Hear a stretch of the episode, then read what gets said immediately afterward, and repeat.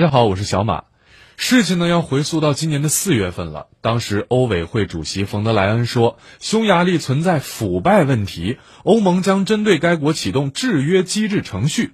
啊，这几年呢，匈牙利和欧盟在法治、移民、少数群体权益等问题上，那可谓是争议不断。但其实这些呀，都是表面问题。欧盟挥起大棒打自家的孩子，那说到底还是嫌弃你匈牙利不听话。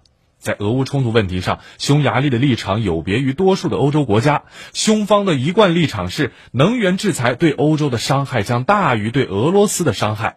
在匈牙利等国的担忧和反对下，俄盟对俄石油禁令姗姗来迟。最新的消息是，欧盟领导人可能在秋天就延长对俄制裁展开谈判，但匈牙利又跳出来反对了。由于国内通胀高企，急需援助资金。匈牙利政府最新表态说，欧委会已经接受了匈方反腐承诺，但欧盟和匈牙利之间的紧张关系并不会就此缓和。更糟糕的是，与欧盟关系日益紧张的还不只是匈牙利，还有波兰等东欧国家。